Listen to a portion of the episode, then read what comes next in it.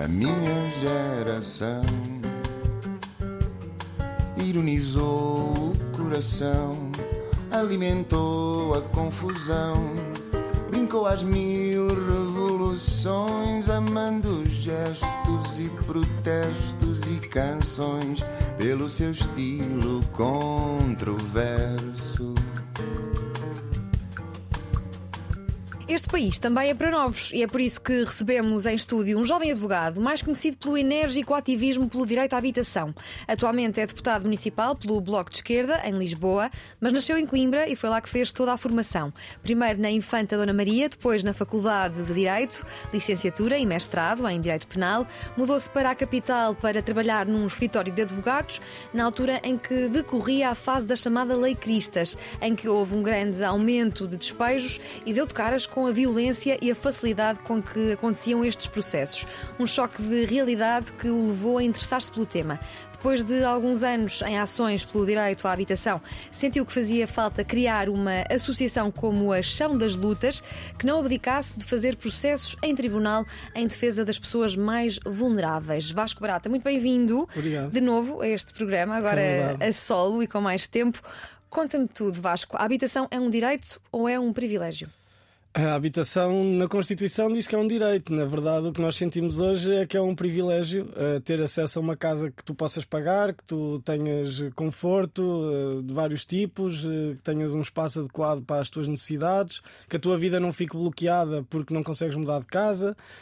isso é um privilégio, mas que não deveria ser. E, e, é isso que nós também estamos a tentar transformar neste país, que finalmente começa a olhar para a habitação como um direito e a ficar indignada com a falta de soluções e com, com o empecilho que é para as vidas das, das pessoas não terem acesso a uma casa nas várias vertentes que As pessoas ter. começam a olhar para a habitação como um direito. São as pessoas que vão às manifestações ou uh, Portugal inteiro? Sentes que o Portugal inteiro percebe esta, esta urgência? Acho que estão relacionadas, porque as manifestações foram muito expressivas. Não é? Nós, 1 de abril, tivemos 30 mil pessoas nas ruas de Lisboa, uh, depois, na 30 de setembro, tivemos 40 mil pessoas, ou até mais de 40 mil pessoas. Portanto, isto já é uma expressão muito grande. Mas vemos pessoas na televisão a pequenar este número.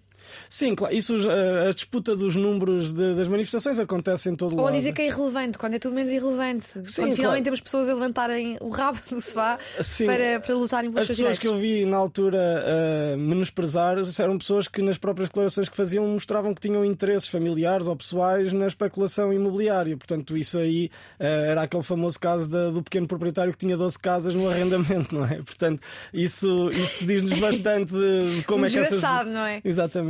Olha, tu sempre tiveste casa? Sim, eu, eu fiz a minha formação toda eh, na casa dos meus pais até sair para trabalhar e quando vim para Lisboa deu-se essa confrontação com, com a realidade, digamos assim. De, de, o mercado já estava muito aquecido na altura, isto não é uma questão assim tão, tão recente como algumas pessoas possam pensar e já era difícil encontrar casa em Lisboa para, e, e os salários continuavam baixos. Na altura, 600 euros era o que um advogado muitas das vezes em início de carreira ganhava a trabalhar para outra. E eu perguntava-te isto, sempre tiveste casa para perceber também a tua, a tua empatia em relação a este tema que te ocupa uh, muito no teu, no teu ativismo, porque é uma coisa que também me faz alguma confusão. Nestas marchas pela habitação vemos cada vez mais pessoas e pessoas com casa e pessoas que estão nos jornais e que estão nas televisões, e isso é importante, mas também vemos muita, muitas figuras públicas aliadas, não é? Que se podiam juntar à, à causa, e quando penso nisso é porque, ok, têm casa, não, não se familiarizam com este problema.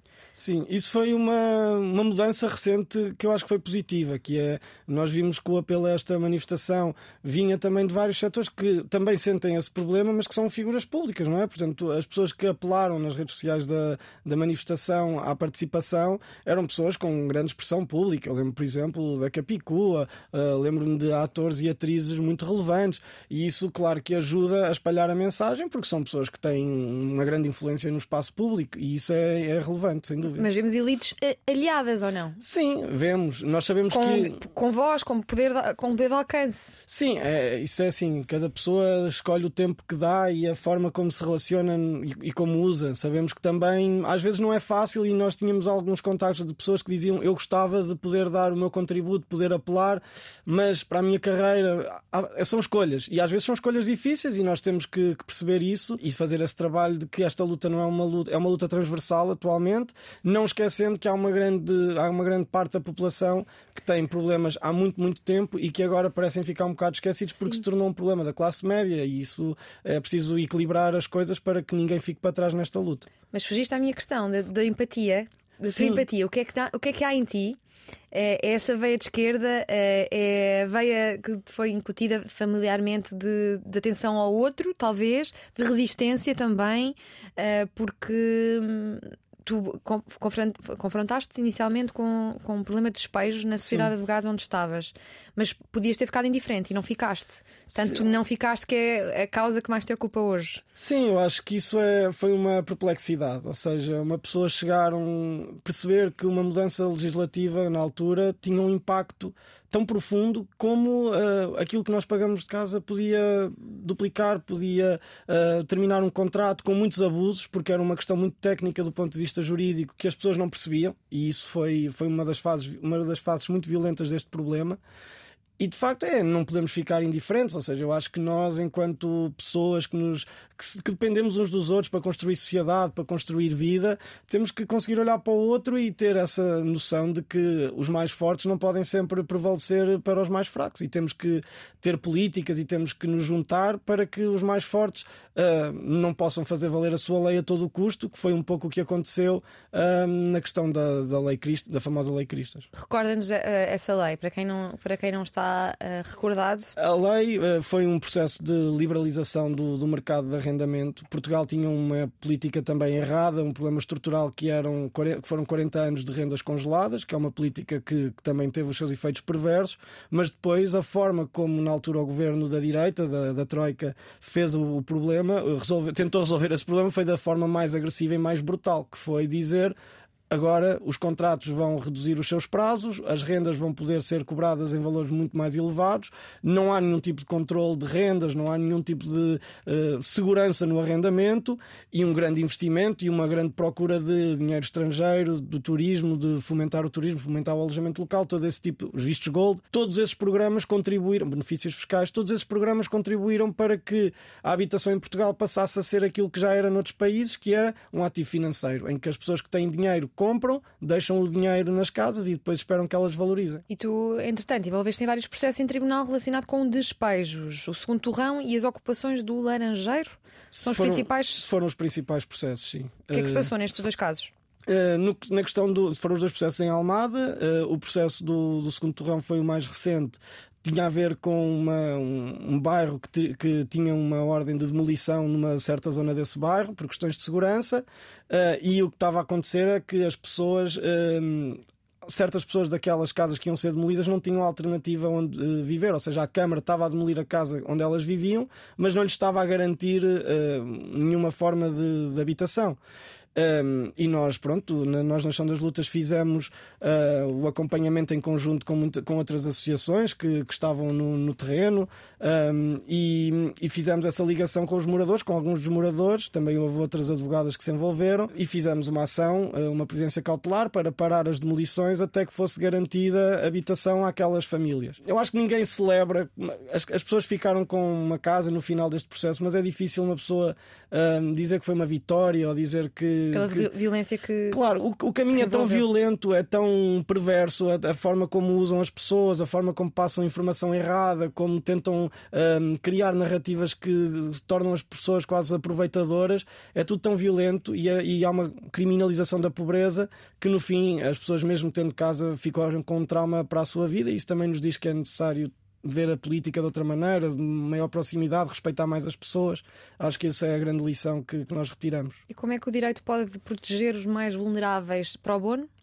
Uh, sim, nós trabalhamos pro bono, não, não cobramos nenhuma, nenhuma, nenhum valor por, esta, por estas ações. O direito não, é, não vai mudar o mundo, é a minha convicção. Os tribunais também não são espaços de grande libertação, são espaços onde a, a pobreza também é vista de uma maneira muito preconceituosa por parte do, dos tribunais. Agora, o tribunal também tem esse papel que nós, quando há direitos que estão a ser violados, devemos tentar levá-los a tribunal. Uh, colocar também o Poder Judicial a ter um papel e depois também o contestar, argumentando, naturalmente, mas uh, da minha experiência diria que nenhuma mudança ocorrerá pelos tribunais, essa mudança ocorre através da transformação das políticas públicas, através da democracia, do debate, esse é que é o caminho. Não, não, não depositamos as nossas esperanças em decisões judiciais, que podem ter a certos momentos um papel importante, naturalmente. Sim. E a habitação está hoje no centro de muitas discriminações. Certo. Várias. Negros, brasileiros, pessoas trans, homossexuais. Mulheres, ou seja, todas as, todas as, uh, as discriminações que existem na, na, sociedade portuguesa se revelam muito na questão da habitação, isso é, é, é, é notório. As pessoas racializadas têm muito mais dificuldade em conseguir um contrato de arrendamento porque há esse preconceito a questão, a comunidade brasileira em Portugal, que é das mais expressivas, é mais expressiva mesmo, é mais, a mais expressiva, uh, sofre imenso porque não confiam. Há, um, há uma xenofobia uh, existente, transversal, ou seja, estrutural. Isso, isso está, está mais do que notório na, nos contactos que nós recebemos.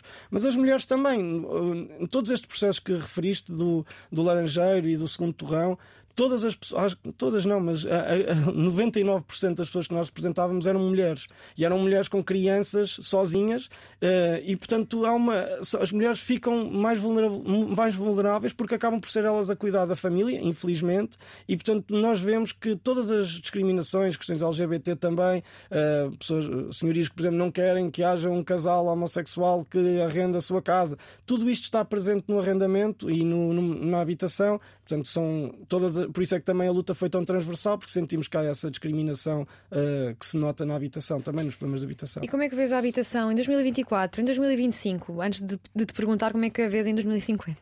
Eu acho que estas manifestações que ocorreram em 2023 e tudo o que está para vir, toda a organização que ainda pode ocorrer, um, não vai deixar o país na mesma. Ou seja, quando as pessoas têm a capacidade de se organizar, sair à rua, criar movimentos, uh, discutir, ganhar, ganhar espaço para poderem dar as suas ideias e quando há uma indignação também tão grande porque os salários não chegam para a renda, eu acho que isso vai ter um efeito. Mas tal como quando aconteceu o que se lixa a Troika, aquelas manifestações tão expressivas não deixaram o país na mesma, mudaram o país porventura um pouco mais adiante. E eu julgo que essa ah, julgo que nos próximos ciclos políticos, onde eleições autárquicas, eleições legislativas, acho que a habitação vai ser uh, o sistema central pelo qual as pessoas vão guiar o seu voto, vão guiar a sua opinião, porque precisam de políticas estruturais e isso acho que vai ser um papel importantíssimo e, nas próximas eleições. E podemos contar com um pacote mágico pela habitação? Um mais habitação que funcione? não há pacotes mágicos. As medidas até já estão bastante documentadas e, e, e, ninguém vai inventar nada, julgo eu. Agora é uma questão de vontade política, tal, vontade política, de se tomarem ou não medidas. Uh, o, o, caminho que países insuspeitos de, de, serem de esquerda ou de, muito, ou de extrema esquerda, países que até têm uma política liberal, diria eu, na economia, estão a adotar medidas que vão ao controle de rendas, vão à proibição da compra por não residentes para evitar que os fundos tomem conta das cidades e das casas. Portanto, estas medidas. E tu defendes essas soluções? Defendo essas medidas. Quais são as tuas soluções para a crise na habitação? Eu julgo que é importante nós primeiro pararmos com uma política de benefícios fiscais uh, a fundos imobiliários, a achar que dar mais benefícios a senhorios, a proprietários, a fundos imobiliários vai resolver o problema da habitação. Isso já está provado porque isso, que, não vai, que não vai resultar, porque foi isso que nós fizemos nos últimos anos e não resultou. Temos que controlar o mercado. Ou seja, não é possível que nós possamos pedir aquilo que queremos por, eh, por, uma, por uma renda Há uma medida agora no Mais Habitação que já limita um pouco esses contratos. O problema é que essa medida chega com 10 anos de atraso, porque os salários uh, não acompanharam o preço das casas. Portanto, nós tínhamos que encontrar um consenso, um processo político que baixasse o preço das rendas para já e que o, e que o adequasse aos salários portugueses. E depois permitir aumentos de, das rendas para não vivermos um, um, um fenómeno de congelamento de rendas que ninguém defende, mas que esses aumentos fossem possíveis segundo, segundo critérios sensatos e que acompanhassem também os rendimentos das pessoas. E depois, atualmente, nós temos essa grande, esse grande problema que é todas as casas de Portugal estão no mercado mundial. E isso é muito atrativo para quem quer depositar o seu dinheiro em casas para esperar por um melhor momento para as vender. E nós temos que uh, parar essa compra especulativa para que as casas que ainda existem em Portugal possam ser para as pessoas que cá trabalham, que cá vivem, não, não residentes. Sim, mas tu queres, nós queremos, ou tu queres um Portugal em que um nómada digital americano ou de qualquer outro país uh, viva cá uh, com o clima maravilhoso que temos e com uh, as festas e com a comida e, e que se sinta bem e ao mesmo tempo que os portugueses também se sintam bem? Sim. Um Portugal para todos? Para todos? Quem, a, a, a, proposta que eu acho sensato é essa: comprar uma casa para residir em Portugal. Acho que quem, quem vem fazer cidade, quem vem construir cidade, quem vem viver na cidade, deve ter essa, deve poder comprar. Agora, quem, quem quer comprar uma casa apenas para a ter parada, para esperar uma maior valorização para depois a vender, isso já não é o fim de uma casa. Uma casa é para as pessoas viverem, para constituírem família, para... e isso tem um impacto profundo na maneira como nós vemos as cidades, e, e eu acho que esse é o caminho, é, sobre... é regular o mercado. Eu acho que essa é o, é o diria que é a proposta, que depois tem muitas outras propostas, mas regular o mercado é essencial. Há anos que lemos por aí grafitado ou, ou tagado em paredes, hum, mesmo antes de, de, da crise da habitação que chegou em força, ou começou a chegar às notícias em força no início de 2023, 2023 aquele tag que diz tanta casa sem gente, tanta gente sem casa. Tem havido um levantamento sério sobre aquilo que são casas abandonadas uh, e o que fazer? Porque quem passeia por Portugal, uh, nas várias cidades, vê este cenário: casas abandonadas por todo o lado. Sim, casas abandonadas. Eh, falamos em Lisboa, que é o cenário que eu conheço melhor. Há 46 mil casas privadas vazias, há 2 mil casas públicas vazias, há depois um sem fim de infraestruturas públicas que poderiam ser reconvertidas para habitação. Por exemplo, falamos de quartéis, falamos de hospitais que já não têm, já não têm essa valência. E isso era um papel muito importante na, na resposta à crise habitacional, que é disponibilizar essas casas. Isso também parte um pouco da nossa concepção de propriedade que temos em Portugal, que é preciso ser alterada. Ou seja, o direito a ter uma casa é um direito que tem, tem expressão na Constituição, mas não é um direito absoluto. A casa tem, uma, tem obrigações e tem responsabilidade, tem uma função social. Uma casa é para, foi construída, foi planeada para que alguém lá pudesse viver.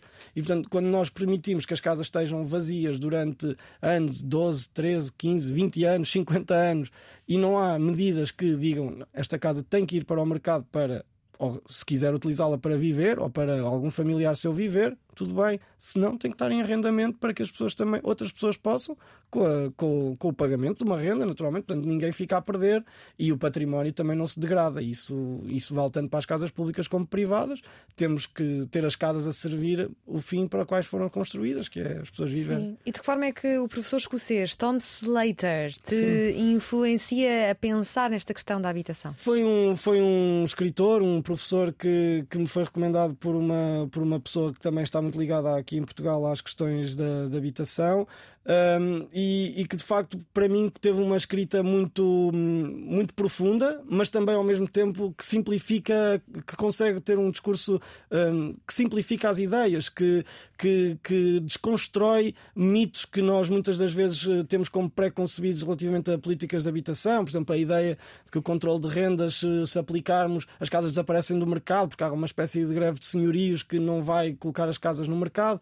E, e, essa, e, e, ele teve de facto esse papel importante na minha formação, digamos, enquanto uh, pessoa que se interessava pelo tema da habitação, porque sentia, tinha aquele interesse que falávamos há pouco, de ver uma perplexidade fruto do contacto que tinha a nível profissional, mas depois ele teve esse papel relevante, eu não o conheço, através apenas do, dos livros que ele publicou e dos artigos que escreveu, uh, na formação dessa, da formação teórica e de, de perceber um, porque este aspecto, quais os aspectos técnicos que também estavam aqui em causa e os aspectos políticos, não é? Tu és deputado municipal pelo Bloco de Esquerda e, além da habitação, a cidade enfrenta vários outros desafios desafios. Certo. Como é que olhas para a governação de Carlos Moedas à frente da Câmara de Lisboa? Somos, somos bastante críticos à, das políticas que, que, têm sido seguidas e da ausência de políticas. Há uma questão também de tom, não é? Ou seja, o Carlos Moedas apresenta-se um pouco a dizer que não é político e eu tenho sempre grandes questões ou grandes reservas sobre quem se apresenta a negar aquilo que é, não é? Ou seja, nós não podemos depender de pessoas que se apresentam negando aquilo que são. Uh, eu tenho gosto em fazer política. Eu acho que as pessoas precisam de quem gosta de fazer política e que não tenha vergonha de ser aquilo que é. Um, e, e, esse discurso, que já vínhamos um pouco também de, de Cavaco Silva, não é? Acaba por tornar as, as, pessoas um pouco plásticas. Eu não sou político, mas depois governam uma Câmara, depois são primeiros ministros. E esse discurso eu acho um pouco, um pouco perigoso até e depois nas questões uh, concretas da habitação, por exemplo, uh, há uma quase ausência de políticas, uh, não, não, não, há, não há casas projetadas novas, metem na gaveta projetos que, estavam, que eram importantes anteriores, de construção pública para aumentar o nosso parque público habitacional e depois na questão da mobilidade é, um, é uma governação muito refém da, do setor do carro, apoiada pela ACP e, que, e que fez a campanha contra as bicicletas e acho que qualquer pessoa que seja que viaje pelo mundo, uh, que veja o caminho que várias cidades têm feito de uma mobilidade mais suave, de, de, de outro tipo de mobilidade, olham com algum desagrado para uma cidade de Lisboa que ainda continua a privilegiar o carro. Então dirias que são os principais desafios de, das cidades. Neste caso estamos a falar de Lisboa, que é que tu, a realidade tu conheces melhor Sim. como deputado municipal. Seria a habitação, o trânsito, a poluição, a mobilidade, Sim. transportes, acho energia? Que, acho que as cidades hoje em dia enfrentam dois grandes desafios, eh, que depois têm vários outros temas. Não é possível falar de mobilidade sem falar de alterações climáticas, não é? Portanto, sim. Mas eu diria que sim, habitação e mobilidade são, são as grandes prioridades de uma cidade hoje em dia como Lisboa e que tem que ter soluções sim, e que tem que ter medidas que às vezes são. tem que ter coragem política, tem, há que ter uma visão da cidade que queremos. E isso Carlos Moedas claramente não tem, até pelo, pelo, pelo pelo interesse que têm em assumir outras funções a nível nacional. É? Mas o que é que vai acontecendo uh, em Lisboa em relação a, a, às proibições de certos carros? Agora é até 2007, carros a diesel não podem circular no centro da cidade. Em Estocolmo, por exemplo, agora só carros elétricos podem uh, andar nas cidades, que parece-me bastante interessante, mas também parece-me bastante distante daquela que é a realidade portuguesa. Sim, e, e sobretudo ganhar espaço para as pessoas, ou seja, uh, transformar as nossas cidades em espaço em que as pessoas não dependem do carro e isso tem um grande impacto numa cidade como Lisboa que recebe 500 mil carros, acho eu, todos os dias de pessoas que vêm trabalhar para Lisboa. Ou seja, criar alternativas uh, mais sustentáveis, uh, comboios, metros, uh, autocarros que sirvam às populações e depois também ter uma configuração do espaço que não permita o trânsito em todas as pontos da cidade para que as pessoas quase que possam estacionar à porta de todos os sítios onde vão. Por exemplo, olhar hoje para o Chiado, olhar para, por exemplo, eu conheço bem o bairro de Campo Lorico, em que se permite um trânsito absolutamente redundante é preciso criar espaços para que as pessoas possam ocupar a rua, para que as crianças possam brincar, para que uh, as pessoas possam sentar e estar a desfrutar da sua cidade, que é isso que nós vemos noutras cidades. Mas mesmo criando espaços, já que as pessoas estão dispostas a fazê-lo, a abdicar do carro, porque muitas vezes o que acontece é o condutor dentro do carro a reclamar com o trânsito, esta, esta cidade é só carros, Exato. mas a pessoa que está a reclamar está ela mesma dentro de um carro também, que foi essa a opção que escolheu. Claro, é, é, preciso, é preciso as pessoas irem percebendo, e é, é um caminho que as pessoas vão percebendo que o carro deixa de compensar se nós tivermos uh, mecanismos, e isso implica criar restrições aos carros, uh, não compensar usar o carro. Isso é uma opção política. Isso é o que nós temos que fazer, é não permitir que seja possível entrar com o carro, uh, ou que seja, ou que o não permitir, por exemplo, que seja mais barato andar de carro do que transportes, por exemplo. E isso são políticas que vão dando sinais importantes, mas que no final é uh, um caminho que tem que ser uma visão política da cidade, em conjunto com as populações, explicando qual é que é a visão que se quer e depois implementar medidas, porque uh, hoje em dia porque beneficiam todos. Por exemplo, há, um, há, uma grande questão que é que sempre que se corta uma via de trânsito, uh, isto, isto vai ser terrível para o comércio. Isso é absolutamente falso. Quando há uh, espaço, quando as pessoas não têm o carro e as pessoas podem circular livremente, o comércio beneficia porque as pessoas vão para lá, vão para esses sítios, vão para as crianças, vão ter com os amigos, vão beber um copo a um sítio que tem uma nova esplanada. Portanto, isto beneficia todos e tem uma cidade muito mais vivida e muito mais rica do que, do que a lógica de que temos que permitir que o carro de minha casa até à porta do local onde eu vou, onde eu vou ter com alguém tem que estacionar à porta. E isso acho que é um caminho muito interessante para o futuro. E os deputados municipais, Vasco, são ouvidos. Tu já tiveste muitas oportunidades para eh, ser ouvido em vários fóruns, especialmente neste tema da habitação. Sentes que és ouvido? Sim, eu acho que o papel da Assembleia Municipal uh, é, um, é um pouco é importante, naturalmente, mas eh, na política autárquica uh, acaba. Eu acho que há muita gente que não sabe que existe uma Assembleia Municipal. Sim. E isso, o que é que faz um deputado municipal Vasco? No fundo, fiscaliza-se o trabalho da, da Câmara Municipal. É, essa é a principal missão. Há questões, depois não vou agora estar a elencar, mas há questões que são, têm que ser aprovadas na Assembleia Municipal e não, e não em Câmara.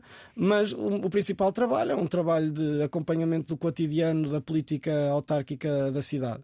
É um papel relevante, naturalmente, mas também é um papel limitado e a prova disso é, é o que acabei de dizer. Não, não tem um grande impacto na, na vida diária e acho que isso só, nos, só, só, fa, só é bom reconhecer isso mesmo, até para pensar e evoluir os modelos que possam existir. mas é um papel que, que uma pessoa, quando dá o seu tempo à, à comunidade e quando acha que tem alguma palavra a dizer, deve exercê-lo com a maior uh, capacidade que consegue investir e o seu tempo para, para conseguir ter resultados. Há questões que são importantes, que se podem denunciar, caminhos que se podem abrir, tem um papel importante de ouvir a população que se pode inscrever para, para participar, e isso é o que nós também tentamos fazer. O grupo municipal tem quatro deputados e, portanto, vamos rodando e, e vamos rodando nos temas, não é? Um, e isso é, acho que é um papel importante, apesar de tudo. E o Bloco de Esquerda? Porquê o Bloco de Esquerda? Ah, o Bloco de Esquerda foi uma fase muito importante da minha vida em termos de politização, diria eu, que foi uhum. o, o, tempo da Troika em, em Portugal uh, foi aquele partido que, que, que eu, já, já me envolvendo um pouco nas questões de habitação, etc., senti que era necessário também juntarmos algumas forças, neste caso a minha força, a um projeto que, uh, que me parecia aquele que, que, me parece aquele que responde melhor a, às questões nacionais mais relevantes. E tens uma grande admiração por Francisco Louçã, porquê? Porque acho que foi o rosto, de, foi o rosto de, teve esse, esse papel de ser o rosto do Bloco de Esquerda no, nos inícios do, do seu do, e a sua afirmação. Foi uma, foi uma liderança muito marcante em, em todo o tempo que a, que a exerceu, de grande capacidade de trabalho, isso é, isso é notório, de grande capacidade de aprofundar temas, ainda agora, recentemente nas crónicas que vai escrevendo, temas muito diversificados, com uma grande cultura geral e uma grande cultura política. Um, e, e, é curioso porque na altura, uh, quando se deu a, a sua transição para, um, neste caso, para João Semedo e para Catarina Martins, na, na tal coordenação uh, de duas pessoas, uh, foi um momento que, para muitas pessoas, eu conheço algumas pessoas que também pensaram assim dessa forma, foi ao vermos sair alguém que nós considerávamos que, no fundo, nos representava e que o partido estava completamente uh, bem entregue, digamos assim, ao vermos-lo sair, uh, também foi um, um certo questionamento que nós que estávamos de fora do, do, do bloco dissemos Bem, agora se, se, perdemos esta referência, digamos assim, temos que nos juntar todos para também dar essa forma, essa força. E acho que essa é a grande lição, que é em momentos de transição, em momentos em que lideranças importantes uh, saem, também é possível somar novas forças e, e novas pessoas que vêm de fora e transformam o partido e a sociedade. E, e, foi no, na fase da Troika em que de facto eu via o país e via as pessoas à minha volta, pensionistas, os meus, os meus pais eram, eram reformados, são reformados. Um, pessoas da cultura, a minha geração, a ver que não. A minha geração, Sim, uh, não, não, conseguia, não conseguia arranjar uh, trabalho a tempo uh, com um salário digno. Foi, foi um tempo de grande ataque a quem trabalha e a quem se forma, Sim. etc.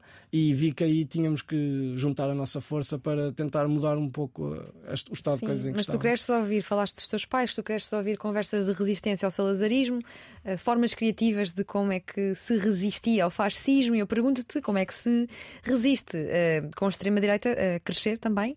Uh, na Europa, uh, algo é comparável a esses tempos ao Estado Novo, ao fascismo de Mussolini, ao nazismo de Hitler? É assim, acho que tem as suas comparações, uh, mas não, não, não me atrevo a comparar o que é um regime fascista uh, implementado e avassalador na sociedade com, um, com partidos fascistas que têm representação. Apesar de tudo, vai uma grande diferença. Acho que a geração dos meus pais, uh, que fez de certa forma fez o 25 de Abril, uhum. em Coimbra fizeram a crise 69, muito importante. Uh, acho que talvez não esperassem que tão cedo nós víssemos uh, eclodir as, as velhas ideias mas acho que isso também é fruto de, hum, de alguma falta de resposta que tem havido por parte dos governos sucessivos nos vários países aos problemas das pessoas, ou seja, as pessoas não encontrando uma resposta aos seus problemas acabam por depois hum, tentar hum, canalizar alguma, algum descontentamento para estas forças. E acho que no caso português a Troika teve um grande, um grande papel no crescimento dessas, dessas novas forças, porque uh, um pouco, e noutros países também, ou seja, o, PSD, desde a Troika, acaba por não ter nenhuma capacidade de, de sair desse armário em que se enfiou, porque se virmos hoje em dia, não, não consegue ter um discurso que, que motive as pessoas, e depois apareceram dois. O CDS desapareceu, não é? E daí surgiram uma nova reconfiguração em que surge o Chega, uma força uh, conservadora, fascista, saudosista de Salazar, e surge depois a iniciativa liberal, com pensamento liberal, mas surgem ambos do PSD e do CDS. Portanto, há uma reconfiguração pela necessidade de se apresentar como algo novo aquilo que era uh, aquilo que antes estava no CDS e no PSD. E o que é que esperas das próximas eleições que vamos ter, que são as, as europeias, precisamente, as com um chega potencialmente a chegar ao Parlamento Europeu? Pois, eh, essa, essa, essa será o grande desafio. Eh, acho que é importante tentar, sobretudo, que esse tema passe para as pessoas e que as pessoas votem. São eleições com grande taxa de abstenção, historicamente, e, e, apesar de tu, e, e, com todas as reservas que nós tínhamos, e eu tenho também de que a União Europeia não tem tido respostas para os problemas uh, que, que, que, os países vivem, tem sido mais uma, mais uma força a criar problemas do que a resolvê-los, e discriminações, e, um, e, até historicamente, a forma como foi implementada em Portugal uh, retirou-nos grande poder económico da nossa, do nosso tecido económico-social. Uh, mas acho que é importante disputar essas eleições uh, com uma visão que se insira no que, naquilo que poderia ser um projeto europeu interessante e não aquele que, entre, que temos, entretanto, não é? que, em que se estabeleceu este regime. Olha, neste contexto em que não há habitação, a emancipação jovem uh, dificulta, as notícias, quando ligamos os telejornais, só nos dão conta de, de guerras e mortes, a saúde mental dos jovens e Sim. Portugal, mas aqui a minha preocupação tem sido mais a juventude tem-se vindo a degradar aos poucos. Todos nós temos amigos em burnout com grandes crises de, de ansiedade e eu pergunto-te não como é que se vai solucionar a, a crise de saúde mental, porque tínhamos que pensar também na, como é que se vai solucionar a crise do SNS, mas pergunto-te a ti, Vasco, o que é que te dá saúde existencial? Assim, eu. Isso é uma questão importante, também se relacionava com a habitação. Que é Exato. Quando as pessoas... Ter uma casa para dormir Exatamente. e descansar e repousar depois de um dia de trabalho mal pago dava Exato. jeito. E cria bastante ansiedade. Uhum. Esse... Agora, dos, dos prazeres que tenho, diria que o maior será o cinema, as séries, mas sobretudo o cinema. É, é algo que, que gosto bastante e que uhum. tento, tanto quanto possível, ir acompanhando. Agora tem sido mais difícil. Uh, e claro, uh, também gosto de futebol e também gosto de, de, ler, mas diria que o cinema é a questão que, onde eu invisto mais tempo. Então, sabes que na Universidade do Porto estão a treinar jovens médicos para fazer prescrição cultural nos centros de saúde. Que prescrição cultural é que poderias fazer? Já aqui falaste de cinema, talvez uns filmes para, para podermos ver. É assim, eu por acaso acabo de sair do, do cinema uh, e, e, o último filme do Nani Moretti, O Sol do Futuro, acho que, que valeria a pena.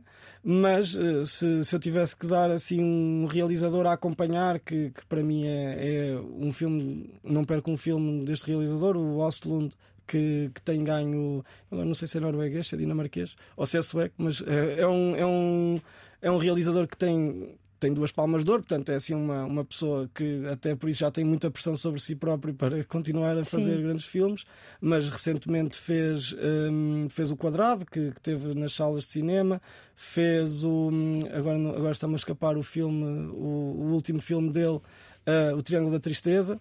Um, hum. que foram os dois filmes que ganharam a Palma uhum. de Ouro, mas outros filmes dele também são, são muito importantes porque uh, tem sempre uma crítica social muito aos nossos tempos, muito marcada e muito mordaz. E tem a capacidade, acho eu, de nos confrontar a nós próprios com, com a nossa existência uhum. e com as nossas. Com os nossos medos, com as nossas inseguranças. Acho que tem um filme muito interessante uh, que é Força Maior, que põe um pouco a masculinidade, mas sempre tudo tratado de uma forma que eu acho muito muito, muito capaz Sim. e sempre muito diferente. Diria que esses filmes do, do Ostlund são, são a acompanhar. Eu estou a inaugurar este momento da prescrição cultural porque conheci este termo há pouco tempo e achei muito interessante. No Canadá faz-se há 20 anos, os médicos prescrevem Eu e depois uh, pode descontar-se no IRS. Isso... é, é, é muito interessante, não é? Portanto, agora vou começar a fazer esta, esta pergunta porque de facto a cultura nesta questão da saúde mental é essencial e acaba por ser relegada. E o acesso à cultura. Se, é? se, temos que ter dois empregos para pagar uma renda, como é que, onde é que fica o espaço para o ócio e ter, e ter tempo? Para Não, ter tempo. Quando nós falamos de uh, rendas altas, é, é, nós estamos numa fase em que nem conseguimos uh, questionar essa parte tão importante que é as pessoas poderem ter uma dimensão cultural na sua vida, terem tempo para os seus lazeres, para os seus interesses porque a escolha atualmente está entre uh, pagar a renda ou comer, não é? E, portanto, as necessidades uh, ainda mais básicas, mas a cultura e o acesso ao lazer, o acesso à fruição cultural, tudo isso são direitos que deviam ser muito mais garantidos num país como Sim. Portugal, que nem 1% para a cultura tem, não é? E, portanto, isso é, é, é absolutamente fulcral ter uma política cultural relevante e ter rendimento às pessoas para elas também poderem um, ir ao teatro, ir a um concerto, uh, ir beber um copo com os amigos, isso também é muito importante, as pessoas socializarem, as pessoas não estarem nas redes sociais, termos essa dimensão intersubjetiva, estarmos Sim. cara a cara, o toque, tudo isso que a, que a pandemia agravou uh, essa distância, é preciso retomar e para retomar é preciso ter condições para o fazer. Sim, nesta questão da habitação eu vejo os, uh, os xadrez partidário bem dividido, em vez de estarem arrumados juntos, parece que às vezes estão aqui bem a dispersar, mas o mesmo não tem acontecido em relação a associações e organizações que uh, se têm juntado no sentido de, de, defender o direito à habitação na, na marcha, nas marchas. Sim. Vimos várias associações juntas. É suficiente? É, eu acho que a divisão partidária não, não, não será um mal. Eu acho que é, até eu vejo como positivo porque um, nós precisamos de saber qual é a visão clara para, para a habitação uh, que as várias forças defendem. Uh, e, e, isso é, é, muito importante e acho que é uma conquista uh, do tema e das pessoas que o debateram e das associações que, que andaram a lutar durante muito tempo para conseguir pôr este tema na agenda uh, política. Porque a ideia que dava antigamente é que qualquer medida é boa, isto não é um problema, lá está aquela questão, isto não é um problema político, é um problema político de políticas públicas. E se quiséssemos aprofundar em Portugal, foi uma escolha política termos este, este regime de políticas de habitação em que as pessoas foram obrigadas a comprar casa. Não há uma tradição portuguesa de. Às vezes nós dizemos isto, ah, nós em Portugal gostamos muito de comprar casa, temos essa tradição não foi uma tradição, foi, as pessoas foram empurradas a comprar Sim, porque casa. as rendas não param de aumentar. E, e eu por, comecei a querer comprar casa por causa disso. Pronto, Antes e por, isso, isso neste momento. Neste momento foram empurradas porque as rendas eram mais altas e continuam mais altas uhum. do que a prestação. E no pós-25 de Abril, a política foi mesmo essa: foi financiar os bancos, para os bancos emprestarem dinheiro e as pessoas comprarem casa. E a politização é importante porque nos diz que há duas visões uma visão mais da direita, do centro-direita, que, que Montenegro, por exemplo, defende ou defendeu, que é uh, deixar o mercado funcionar, não colocar grandes entraves ao mercado, não regular o mercado, uh, que o PS também tem defendido e o Mais Habitação acaba por ser isso com uma outra medida que tenta uh, aplicar alguma limite ao mercado. E depois, pronto, há outras visões mais, mais à esquerda de regular o mercado, tentar proteger os inquilinos de, de despejo, tentar uh, controlar o preço das rendas, as tais limitações que falámos de investimento estrangeiro. E acho que isso ajuda a clarificar e dá às pessoas também mais, uh, mais argumentos para, para poderem uh, ver quais é que as por, por quais é que são mais convencidas. Uh, nas associações, o que acaba por, uh, por haver também há uma grande divisão, se fores ver. As associações uh, que acompanham inquilinos, que acompanham despejos, que se posicionam por, por regular o mercado, digamos assim, estão a sair à rua, mas também tem muitas outras associações que fazem o contrário. A Associação Nacional de Proprietários, a Associação do, do Turismo, dos Investidores Imobiliários todas essas são associações que representam também um certo setor, que é o setor do lobby imobiliário e de, e de quererem deixar o mercado livremente funcionar, porque sabem que também têm mais rendimento se tiverem um mercado não regulado. É como canta o Lucar Gel, a cidade vai virar só até o paraturista, é assim que vai ser? É, e tivemos a oportunidade de o ouvir na, na, segunda marcha, na, segunda, na segunda manifestação e tal como a Garota Não, são dois artistas uh, muito relevantes de intervenção, de intervenção Bem precisamos, não é? E, e além da intervenção, com uma qualidade também muito, muito grande artística e com grande expressão no nossa, na nossa cidade e no nosso país. O que tem grande expressão eh, na cidade de Coimbra é a praça académica, da qual não és muito fã. Porquê?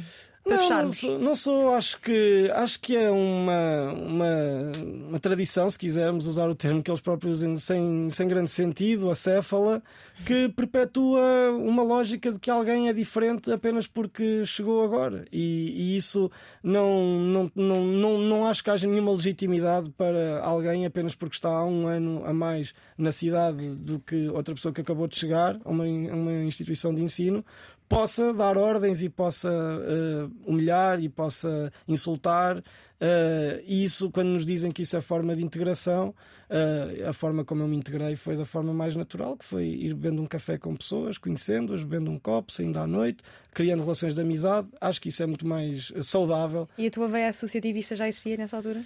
sem ser a praxe? Eu, uh, sim, ou seja, eu fiz parte da, da secção de fado, curiosamente, não do ponto de vista. Não do ponto de vista de tocar e de, e de cantar, porque não teria muito jeito para isso, mas do ponto de vista organizativo.